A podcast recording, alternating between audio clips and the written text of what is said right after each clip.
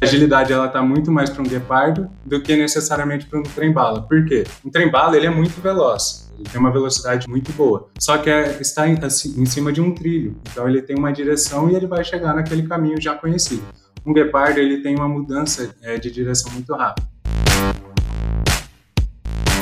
Bom, no episódio de hoje conversaremos com Herbert Miranda, team leader do time de produto, e com Fabrício Gama, team leader de consultoria, sobre metodologias ágeis para construir soluções, gerenciar projetos e times. Eu sou Isaura Monteiro, sejam bem-vindos a mais um Simplificando. Olá pessoal, eu sou Herbert Miranda, team leader aqui na parte de produto da Sensidia. Estou falando diretamente de Ribeirão Preto, Sou agilista há um certo tempo, hoje eu olho para processos e pessoas. Gosto de tocar violão, gosto de tocar guitarra, mas ultimamente ela tem ficado mais parada do que sendo tocada. Vou falar um pouquinho aqui para vocês sobre agilidade junto com a Isaura e com o Fafá, grande Fabrício.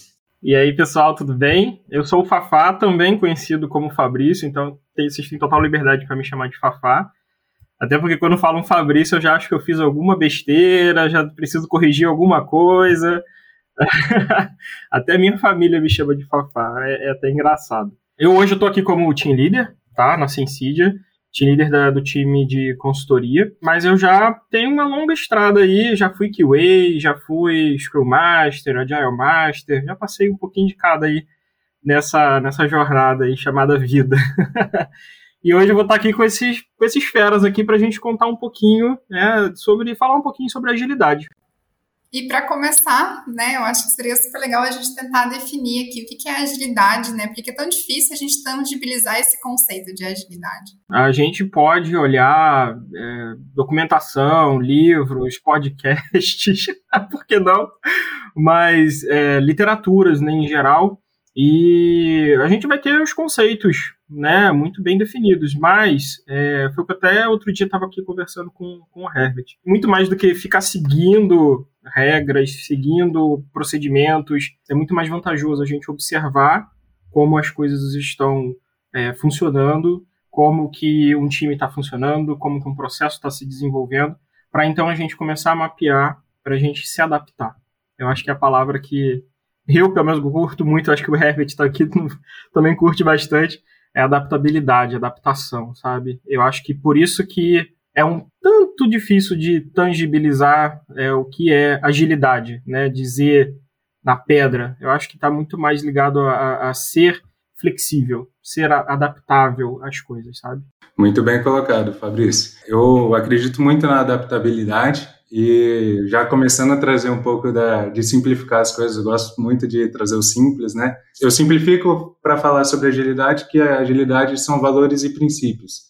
E aí o que torna amplo e torna difícil depois é quando você não tem essa base, né? Que você vai olhar, ah, é, são valores e princípios, e eles são passíveis de interpretação. E hoje a gente fala de agilidade em todos os meios, não somente em tecnologia, mas também time de comercial, time de marketing, time de produção. Produção, basicamente, é a base da, da, agilidade. Se a gente olhar todos os métodos e frameworks ágeis que nasceram, saíram do Lean, então vem de uma base bem, bem forte ali.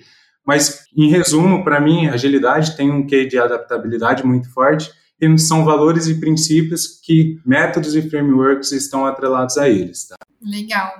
E quais são as principais dores e insatisfações né, que vocês percebem de pessoas e líderes que adotam essas metodologias, esses frameworks, essas metodologias ágeis? Quando um time está querendo utilizar a metodologia ágil, independente de qual for né, a abordagem, eu acho que o principal que as pessoas buscam é melhorar a comunicação, sabe? Tá direcionando para onde o time tem que estar tá caminhando. O resumo acaba sendo a comunicação. É, é, claro, a gente vai estar tá buscando ali melhoria na entrega, tá sempre entregando valor, mas eu acho que para a gente, eu acho que é o fim, eu acho que é o meio do caminho, que é a comunicação. A gente está querendo organizar a comunicação para garantir aquela entrega no final, sabe? E aí quando eles buscam a agilidade. Claro, já teve situações que eu já passei em outros times, né, em que escolheram a adoção do método ágil Aí eu vou começar a botar lenha na fogueira, o Herbert. Mas o foco, né, desses times aí não foram, não foi bem na comunicação, foi porque queriam ser rápidos. Hermes, o que, que você acha disso? Me conta a sua opinião. Essa é polêmica. Já começou com polêmica, né? Eu acho que assim, tem um marketing forte hoje, agilidade. Quando a gente fala uma palavra que está na hype, se olhar para o mercado, buscar notícias, de 2020 para cá, a pandemia acelerou essa terminologia, por mais que já exista faz tempo, o Manifesto Ágil, se não me engano, é 2001. Houve uma hype muito forte com isso. E muita gente atrela a questão da velocidade, mas não necessariamente está intrinsecamente ligado a isso. Pode sim. Compartilhei com o Fabrício anteriormente, uma oportunidade anterior, que a agilidade ela está muito mais para um guepardo do que necessariamente para um trem-bala. Por quê? Um trem-bala ele é muito veloz, só que é, está em, assim, em cima de um trilho. Então ele tem uma direção e ele vai chegar naquele caminho já conhecido um guepardo ele tem uma mudança é, de direção muito rápida. Vamos olhar para o cenário de 2020 para cá. A gente teve uma pandemia, de repente estava todo mundo em home office, de repente a gente tem que atualizar as questões tecnológicas, a gente teve evoluções tecnológicas muito, muito altas aí. A gente teve que trazer à tona toda essa questão de agilidade, que tem, de novo, a questão da adaptabilidade, né? Um dos, dos valores ágeis lá do manifesto é responder a mudanças, mas que seguir um plano pode dar essa sensação de velocidade e pode sim ser uma velocidade. Se a gente olhar, agilidade é muito mais do que apenas filosofia, a gente está falando de negócio. Se a gente tem um resultado que a gente quer alcançar, se a gente traça um plano e esse plano não está dando certo e a gente vai seguir ele porque a gente traçou esse plano, a gente vai demorar mais para chegar no resultado. Ah, daqui seis meses a gente revisita o plano. Agora, se a gente tem um objetivo, a gente tem um plano de base e consegue identificar ajustes a serem feitos, a gente adapta esse plano e consegue chegar aos resultados. Então, ela traz uma velocidade para você chegar a alguns resultados. Né? Por isso que há esse miticismo. Até, até dava treinamento e o nome do treinamento era Ágil não é rapidinho. E a primeira pergunta é: por que, que vocês acham que o nome treinamento é ágil não é rapidinho? Vocês acham que a agilidade é rápida ou não? E aí, no final, a gente fechava até com essa comparação do Guepardo é, com, com o trem-bala, porque aí fica mais, torna mais claro a questão de adaptabilidade, né? Mas bota uma lenha na fogueira aí, hein, Fabrício? Legal. Vocês trouxeram bastante sobre a agilidade, como trazer a gestão de uma forma mais transparente, essa parte de comunicação, adaptabilidade. Como que vocês é, enxergam que a agilidade está ligada à melhoria contínua, por exemplo? Se a gente olhar para o ponto de vista de framework e métodos, a gente sempre vai ver um processinho olhando para evolução processual, evolução de tudo que a gente faz. Então, se a gente olhar para o Scrum, que é um framework ágil, a gente vai ter lá um momento chamado retrospectiva, que para mim é um dos encontros mais valiosos dentro desse framework. A gente vai discutir num curto espaço de tempo, né, que é o início e o término de uma sprint, a gente vai discutir o que, que a gente pode melhorar olhando para esse espaço, ao invés de demorar seis meses para a gente falar de melhoria no processo. Então a gente fala muito de Kaizen, né, que isso tudo vem lá do Lean, de melhoria contínua. A agilidade, ela traz isso muito forte, e traz isso forte nos seus frameworks, nas suas metodologias. O que, que você conta aí, Fabrício? Eu diria também que o principal rito é da retrospectiva, porque é quando a gente faz a inspeção do processo que a gente está rodando, sabe? Então, inspeção e adaptabilidade, eu acho que são duas palavrinhas aí que ajudam muito a estar tá colocando a melhoria contínua em prática, né? Eu acabo falando muito né, de melhoria contínua para os nossos times, porque pode parecer também que a gente só pode pensar em melhoria contínua no momento da retrospectiva. E não é. Eu prefiro muito mais uma abordagem de baby steps. A gente vai fazendo pequenos experimentos, sabe? Por que, que a gente não experimenta nessa sprint fazer esse pedacinho bem pequenininho?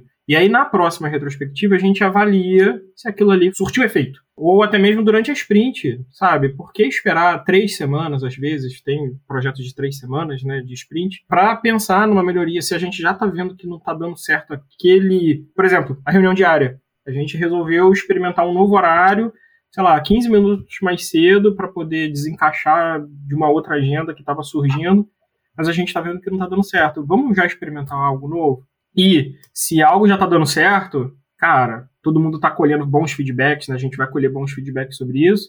Aí a gente segue, beleza, né? Então é, não tem nenhum problema de dar um passo para trás para corrigir um experimento que você fez, né? Fazendo esses pequenos experimentos, né? Até no, no Kanban a gente a gente é, fala que vamos evitar de fazer revoluções, né? Grandes mudanças, porque isso onera muito mais o time pensa, né, fazer uma revolução, você tem que fazer um grande movimento. vou mudar todo o formato que a gente faz, que a gente trabalha, que a gente mexe com esse item aqui. Agora, se a gente faz pequenas evoluções, no final, pode ser que a gente até consiga alcançar aquele novo status quo até mais cedo do que se a gente tivesse feito uma grande revolução lá atrás. Com os times que estão começando com Kanban, eu até brinco, né? Não vamos começar querendo mudar tudo da noite pro dia. Vamos primeiro mapear a bagunça. vamos primeiro olhar como é que as coisas funcionam. E aí a gente juntos, tem muito essa pegada, né? O time inteiro juntos a gente vai pensar qual é o próximo passo que a gente quer dar. A gente tem muita coisa para fazer, muita coisa para melhorar. A gente consegue já ver, principalmente quando o time está começando, né, ou já está rodando um tempo e está querendo mexer, ver, experimentar uma nova abordagem. Ao invés de a gente estar tá saindo, mudando tudo, vamos ver de todos esses itens aqui dessa bagunça, qual é o menorzinho que a gente consegue começar a fazer. E aí vamos mapeando e vamos analisando, né? Sempre olhando para trás. Mexe, altera, olha para trás. Pô, o ganho foi legal, vamos, vamos seguir? Ou não, tá na hora de mudar porque não deu certo. Eu acho que é nessa linha. Legal, eu, eu gostaria de trazer uma provocação aqui, né? Eu comecei falando ali sobre um, uma cerimônia do, do Scrum e o Fabrício trouxe aqui o Kanban. E até colher uma visão aí, Fabrício. Hoje muito se discute Scrum versus Kanban. Qual que é a sua visão? O que, que você entende da, dessas frentes? Tá te jogando na fogueira, Fabrício. Tá me jogando na fogueira. Você jogou ele no começo, ele te jogou agora. Olha, eu vou te falar, depende. Depende do, do cenário, depende do contexto que aquele projeto tá, depende do time que tá ali junto trabalhando, depende do nível de maturidade que as pessoas já têm de trabalho, de conhecimento sobre metodologias ágeis. Na minha opinião, não tem bala de prata, não tem, ah, o Scrum é melhor do que o Kanban ou vice-versa. Inclusive, eu tenho times hoje que trabalham com o que a gente apelida de Scrumban, a gente tem um pouquinho ali de Scrum, mas também tem um pouquinho ali de Kanban no nosso dia a dia, porque faz mais sentido para o momento que o time está trabalhando, né? Então, assim, desculpa te decepcionar, mas não tenho uma resposta certa. Não tenho, não, não, me, joga, não me joga na fogueira. Mas eu acho que depende, sabe? São duas maneiras de da gente estar tá trabalhando né, no dia a dia, e eu acho que as duas maneiras têm pontos positivos e negativos. O Fabrício é muito tranquilo, né? Ele não quis entrar na polêmica. É, mas... Bota a polêmica então, Herbert. É, mas eu também tenho uma, uma visão semelhante à do Fabrício, porque Hoje é uma, assim como na política, a gente tem uma polarização quando a gente fala de metodologias ágeis. Ah, porque o Kanban é melhor que o Scrum, ou que o Scrum é melhor que o Kanban, e na verdade, a agilidade ela fala do quê? De adaptação. Então a gente tem que olhar o contexto que a gente está inserido, qual resultado a gente quer alcançar, e talvez trazer até o, o misto aí, como o Fabrício trouxe, do, do Scrum Ban. Eu lembro no início da jornada aí, trabalhando com agilidade, fazendo as transformações ágeis, participando da comunidade, que muitas pessoas ficavam frustradas por não seguir à risca o que o Scrum falava, ou por não seguir à risca o que o, tudo que o método Kanban traz, tanto de, de métricas quanto do fluxo de desenvolvimento, isso gerava uma frustração e uma busca por, por algo que talvez não seja alcançado. Porque você tem que olhar dentro do seu contexto, o que cabe dentro desse contexto, e se fizer sentido, aplicar. Então eu também vou passar pano nessa polêmica e falar, olhe para o seu contexto e ver o que faz mais sentido, se faz sentido Scrum, se faz sentido Kanban. O importante é a gente pensar que é uma gama de ferramentas que a gente pode utilizar para cada cenário. Então, Scrum, Kanban, XP, Crystal, que são outras metodologias, a gente pode utilizar como ferramentas que a gente tem para determinados contextos e problemas. Legal esses pontos que vocês trouxeram. Eu sempre lembro de uma frase, não sei aonde eu ouvi, é, mas é muito mais fácil você manobrar uma lancha do que um transatlântico, né? E eu acho que a agilidade ela traz muito você fazer esses testes, mudar um pequeno processo, fazer uma pequena adaptação, do que necessariamente fazer uma grande revolução, né? Acho que traz bem o que vocês trouxeram, assim, bem legal. Perfeitamente. E na vivência, experiência de vocês, quais foram as maiores dificuldades que vocês, os maiores desafios que vocês enfrentaram na implantação da agilidade dentro dos times? Na minha opinião, eu acho que a maior dificuldade são as pessoas. Tem até um livro, A Quinta Disciplina, do Peter Senge, que ele fala, né? Pessoas não resistem mudar, elas resistem serem mudadas. E eu concordo muito com isso, sabe? Eu já peguei, já passei por alguns times em que foi muito tranquilo a adoção do ágil, é, o time mergulhou de cabeça, mas eu já passei por muitos times que não foram fáceis, sabe? Gente que não acreditava, que, ah, para que eu vou participar dessa reunião? É mais uma reunião, eu só faço reunião, eu sou pago para trabalhar e não para fazer reunião. Já escutei muito isso. É, já escutei também de que, ah, lá vem um Scrum Master para brincar de papelaria comigo e ficar cortando papel, colando post-it. Eu diria que, ao mesmo tempo que as pessoas são os principais motores que ajudam na hora de fazer essa mudança de mindset, essa mudança buscando ali a melhoria contínua, né, pensando na entrega, no valor, na cadência, no, na comunicação, mas elas também podem ser o que vai minar toda, toda essa ideia, né, para ajudar a pessoa, essas pessoas a entenderem, né, o propósito, o nosso principal objetivo, né, de estar ali fazendo aquelas cerimônias, retrospectiva, os planejamentos, né, fazendo refinamentos, é mostrar o valor, mostrar o porquê que a gente está ali. Tem muita gente que acha que o Scrum Master é só ah, só para remover impedimento. Não, o Scrum está muito mais do que isso, né? E a gente aqui, como team leader, também temos esse papel de Scrum Master, né? Não somos dedicados aos Scrum Masters, mas a gente também tem esse papel. É mostrar esse valor para o time, diariamente, mostrar esse valor para o time. E é legal porque conforme o tempo vai passando, você vai mostrando isso, né? Mais uma vez, não dá para chegar e. Ah, então eu vou pegar e vou abrir a Bíblia do Scrum e vou enfiar a goela abaixo em todo mundo. Não vai resolver. Não é querer fazer uma revolução. Vamos fazer pequenas mudanças, né? Pequenas ações ali para que aquele time entenda, perceba. Por exemplo, até comparando né, com metodologia tradicional, já passei por vários projetos, né, quando eu ainda era QA, por exemplo, com metodologia tradicional, e normalmente, eu era o QA, então, normalmente, o trabalho de meses se acumulava em cima de mim e da minha equipe, e a gente acabava tendo que fazer hora extra, porque o prazo, e o prazo em cima, todo mundo ficava em cima por causa do prazo apertado. E aí eu, eu gosto até de usar esse exemplo, porque com a metodologia é, ágil, é, mais uma vez, não, não é uma bala de prata, mas eu acho que ela consegue ajudar muito nesse ponto de gargalos, porque a gente está sempre buscando um ritmo sustentável, seja no Kanban, fazendo as cadências, né, as entregas de, de maneira recorrente e sustentável, seja no Scrum com a sprint, né? Pequenos ciclos, pequenas interações entregando valor para o cliente. De maneira geral, sim, já passei por muita dificuldade com vários times, mas eu acho que isso que nos move, sabe? Eu acho que isso que dá, dá aquela faísca de manhã cedo quando a gente vai conectar, né, Herbert? Dá aquele gás, né, para a gente fazer. Tem até exemplos aqui, daria para ficar contando por um bom tempo, então vou resumir. Mas eu venho de duas transformações ágeis. Uma foi muito mais tranquila no quesito de dificuldade e resistência das pessoas, como o Fabrício trouxe. Uma empresa formada de pessoas, tudo que a gente vai fazer, a gente está falando sobre pessoas. Então, elas podem somar para algo dar certo ou somar para ter resistência e algo não avançar. A primeira transformação ágil super tranquila no aspecto de pessoas. E aí foi entender e colocar em prática o processo. A segunda foi um processo que eu tive que dar um passo atrás e olhar mais para o processo evolutivo, baby steps que o Fabrício trouxe mais cedo aí, né? Então, de mostrar, eu já dizia Simon Sinek, né? Começa pelo porquê. Então, eu tive que começar trazendo o valor de cada coisa. Então, explicando, poxa, para que serve uma plane? Qual que é o objetivo? Onde a gente vai chegar com ela? Qual o resultado?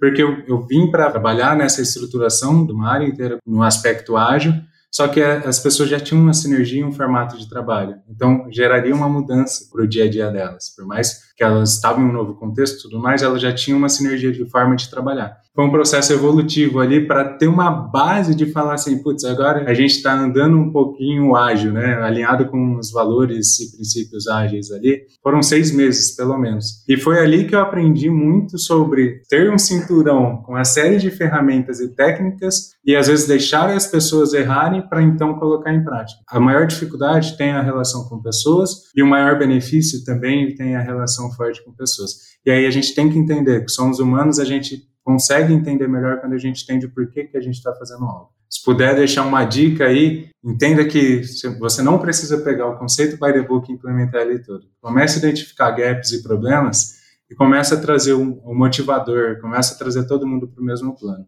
Último exemplo aqui, falando uh, da Sensidia, né? A Sensidia ela já vem com, a, com, esse mindset ágil, né? Esse modelo mental mais aberto e de adaptação e de evolução, uma empresa que está em constante crescimento aí. E aqui eu peguei e estou formando meu time, né? Então estou fazendo todo o processo de formação do time para um novo produto, a gente já está em desenvolvimento de um novo produto. E eu poderia chegar e falar assim, gente, vamos fazer tudo isso, mas não é saudável, não é sustentável, o time não se sente parte dessa construção. Então, eu estou seguindo a linha do Baby Steps, seguindo até que o Kanban traz, né, de você pegar e ir evoluindo em pequenas partes, e a gente está criando o nosso processo. Então, eu falo bastante com o time. Time, a gente vai criar aqui, a base é essa, o conceito é essa, mas vamos criar o nosso. A gente tem que criar algo que seja aderente ao nosso contexto e que traga bastante resultado aqui. Sempre essa adaptação, entender seu contexto e evoluir aos poucos.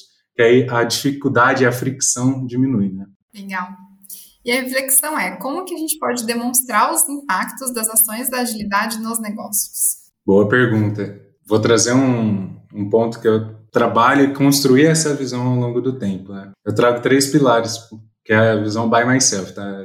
É a visão definida pelo Herbert de agilidade. Para mim, a agilidade ela fala de negócios, ela fala de fluxo de desenvolvimento ou operação e ela fala de resultados. Quando a gente está falando de negócios, eu vejo que a gente está falando muito de aculturamento, de trazer as pessoas para entenderem que ela faz parte. Não existe a, a, meu, você não fez isso, você não fez aquilo. Cara, nós não fizemos, estamos no mesmo barco, independente de ser cliente e fornecedor, estamos no mesmo barco. Se der errado para um, vai dar errado para todos. Então tem um processo de aculturamento, não só filosófico, mas também uma questão prática de rituais que são importantes para a gente manter a comunicação alinhada e tudo mais. Então, precisa-se desse aculturamento quando fala de negócio.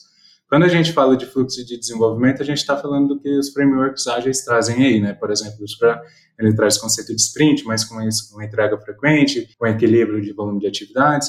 O Kanban idem traz o pensamento sistêmico, a gente pensar como esteira, a gente identificar gargalos e fazer um processo de melhoria contínua também. Fala de métricas, né? Agilidade é, não é só falatório, Agilidade é métricas, é resultado também, então traz ali métricas. E o terceiro pilar que eu trago são os resultados. E aí tem ações e coisas que também estão na Hypes aí que são fortemente ligadas à agilidade. Por exemplo, OKRs, Objetivos e Resultados Chaves. É totalmente linkado com, com agilidade. Se você olhar o, o ciclo de um OKRs, ele, ele fala para você revisitar a cada três meses. Não é medir a cada três meses. É revisitar se está fazendo sentido aqueles indicadores é justamente para você adaptar. Ao invés de você fazer um plano de um ano, onde você só vai falar, chegar no final do ano e falar não atingimos o resultado, você vai revisitando ele a cada trimestre ali e pode evoluir esse resultado. E aí esses três pilares podem é, desencadear bastante ações, né, para cada frente ali. Eu procurei resumir aqui, mas podem ter N ações, tá? Uau! O que, que eu falo depois dessa aula? Agora fiquei até com vergonha, eu tinha que ter começado, Herbert. Mas, brincadeira. Eu, o, que, o que eu tinha planejado aqui de, de para responder essa pergunta, essa reflexão, é justamente as métricas, né? Reforçando que eu concordo com tudo que o Herbert falou, mas eu acho que métricas e trazer o dono do projeto, o sponsor, o stakeholder ou o cliente, o que for, quem está bancando aquele projeto, sabe? Eu acho que você trazer isso, né, o cliente para perto, para ele acompanhar ali nas reviews, pelo menos né, nas reviews ou nas cadências de entrega ali do Kanban, para ele começar a ver o valor que a gente está conseguindo entregar junto, associado às métricas, e aí, ao mesmo tempo, também trazer o, o time, para o time estar tá sempre engajado. Né? Eu falei até agora há pouco né, das pessoas. Elas podem minar o teu projeto, mas elas também podem promover demais o teu projeto. Então, eu acho que manter em equilíbrio o time engajado, com as métricas bem saudáveis e o cliente sempre por perto, acompanhando, é, eu acho que é uma receitinha bem bacana também, by myself, de como deixar o negócio sendo sempre positivamente impactado. Bacana, tudo se resume a pessoas. Próximo episódio, talvez a gente precise fazer sobre gestão de pessoas, hein? Management 3.0, eu ouvi aqui, opa! Muito bom o tema. É, e para finalizar, né, quais dicas que vocês dariam para quem deseja se aprofundar nesse assunto, entender mais e começar a adotar agilidade? Vocês já trouxeram alguns pontos ao longo do, do episódio, mas é, formalmente agora falando, quais dicas vocês deixariam? Algumas aqui, vamos lá. Não tenta fazer revolução, tenta fazer uma evolução do que você já tem. Comece mapeando a bagunça que você já tem. Tem alguns treinadores de Kanban que gostam de falar e eu, eu gosto de pegar essa também. Kanban é, é um jeito de se trabalhar que já dá para começar a fazer depois que você estuda, depois que você entende um pouquinho. Segunda-feira já dá para você começar a botar alguma coisa em prática. Então, nem que seja mapeando a sua bagunça. Cara, começa mapeando a bagunça, tenta entender como que é o, o fluxo de trabalho chega até você, como que você desenvolve aquilo, como que você entrega. Começa pelo menos fazendo isso que já, já é um passo. E tem a filosofia do Kanban que eu gosto muito, que eu sou super fã. Pare de começar, comece a terminar, porque quando a gente começa a abrir um monte de frente, ah, eu tô sendo multitasking. Mentira. Você está perdendo mais tempo do que se você tivesse focado em uma única tarefa e concluindo logo ela para você então pegar a próxima, sabe? Então eu acho que são algumas dicas aí. E não podia deixar de falar de livros, né? Então, assim, tem alguns livros maravilhosos que eu posso recomendar também. Como Mudar o Mundo, do Jürgen Apelo, o livro de Kanban, do próprio David Anderson, a Quinta Disciplina, do Peter Senge, que eu falei mais cedo. Eu acho que são alguns que eu posso deixar aqui de recomendação. Boas dicas aí. Eu vou complementar com alguns pontos, né? Acho que o primeiro ponto, eu vou olhar para a minha jornada. Eu fui estudar para entender o que, que era isso. Falou de metodologias ágeis, que, do que, que a gente está falando. Então, o primeiro passo, estude olhe o seu contexto, vê o que faz sentido dentro do que você está estudando e coloque em prática. Dá um passo de cada vez, mas sempre coloque alguma coisa em prática, que você aprende, retroalimenta e você vai evoluindo. Me procure, porque eu gosto de ajudar as pessoas, então, assim, se quiser falar do tema, discutir sobre o tema, fico à disposição, pode procurar LinkedIn aí, Herbert Miranda, que eu tenho o maior prazer de poder colaborar se envolve na comunidade, é importante as trocas que a gente acaba tendo na comunidade, seja de Lean, seja de eh, Scrum, seja de Kanban, seja de agilidade, no contexto mais amplo, gera muito conhecimento, então você acaba tendo boas trocas. E indicações, acho que de materiais, acho que YouTube é um, um baita de um canal aí que tem vários, vários conteúdos bons, né? Treinamentos, né? Livros, vai fazer o treinamento de Kanban, se for viável, se tiver estiver cabendo pra, no seu orçamento, faça esse investimento. E de livro, eu vou trazer um que eu gostei muito de ler, e não pelo que ele faz de vender o Scrum, mas sim pela história que ele traz, que é a arte de fazer o dobro na, do trabalho na metade do tempo. Ele traz todo o contexto do Scrum e você entende que o Scrum não foi simplesmente assim, vamos fazer isso, essa cerimônia e essa cerimônia. Você entende que ele vem de estudos de 1950, 60, 70, 80, até em 93 ele ser lançado como um framework de trabalho. E aí vem um ponto. O que veio primeiro, ovo ou a galinha? Veio a agilidade ou o Scrum primeiro? Veio o Scrum primeiro, do que a agilidade, e o Scrum se encaixa como um framework ágil porque ele corresponde aos valores e princípios. Então, se eu puder indicar um livro, fortemente é esse, muito mais pela história, pelo contexto que ele traz, cases práticos, tem o que caso do FBI que eu uso nos treinamentos que eu dou também, que é fenomenal. E estudem também não somente a agilidade por si só, mas também produto, porque no final das contas a gente está falando de negócio. Quando a gente está falando de colocar uma metodologia ágil, de trabalhar com agilidade, a gente está falando de resolvedores de negócio. E eu acho que o que a gente tem de material sobre produtos, product ops ou de produto mesmo, product management, tem sido muito bom aí no mercado. Então, se eu puder fechar com essas dicas, seriam essas. Fechou, muito massa. Muito obrigada pela participação de vocês, meninos. E obrigada a você, ouvinte, por continuar conosco. Até a próxima. Muito obrigado, pessoal. Foi um prazer compartilhar aí. Espero ter simplificado um pouco da parte de agilidade. E até a próxima. Obrigado, pessoal. Foi ótimo estar aqui com vocês e a gente se vê na próxima. Um abraço.